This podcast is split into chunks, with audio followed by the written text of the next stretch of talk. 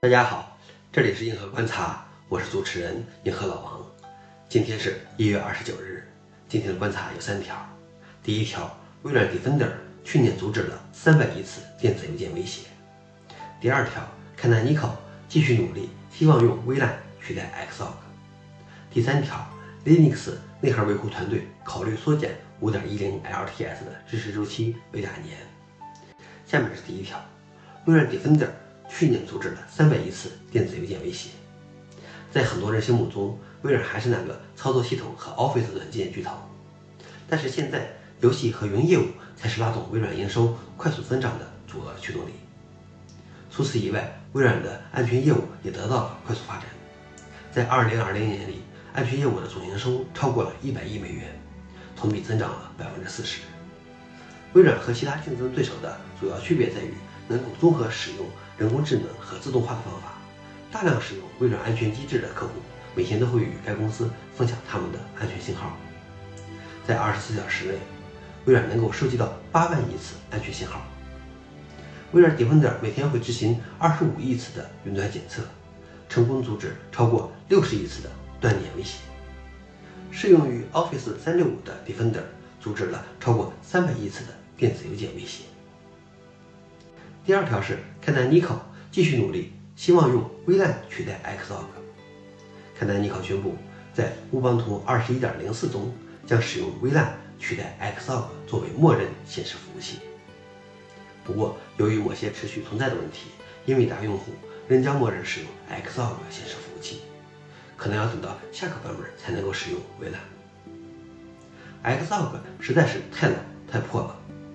看来尼考一直都想将它替换为自己开发的微软。早在2017年的乌邦图17.10中，就采用了微软作为该版本的默认显示服务器。不过，由于 Xlog 的历史包袱太重，在乌邦图的 LTS 版本中一直没有将微软作为默认的显示服务器。看来尼考已经已经为此做了非常多的工作。预计在明年的22.04 LTS 中就可以使用。微烂作为默认显示服务器了。不过，在我看来，对于生产环境更重要的 LTS 版本，其图形界面并不是很重要。所以，无论采用哪种显示服务器都不要紧。但是，看来尼考积极推进微烂替代的这个意义很重要。最后一条是，Linux 内核维护团队考虑缩减5.10 LTS 的支持周期为两年。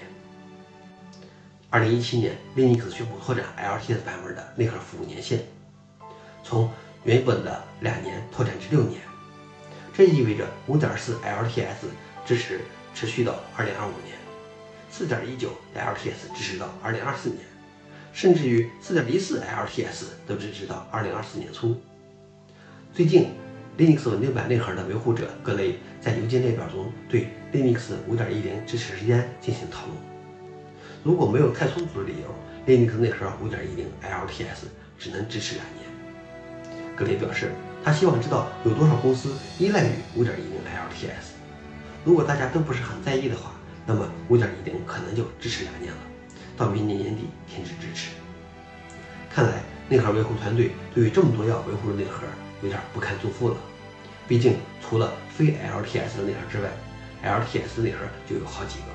而现在的内核也越来越复杂和庞大了。好了，以上就是今天的硬核观察，谢谢大家，我们明天见。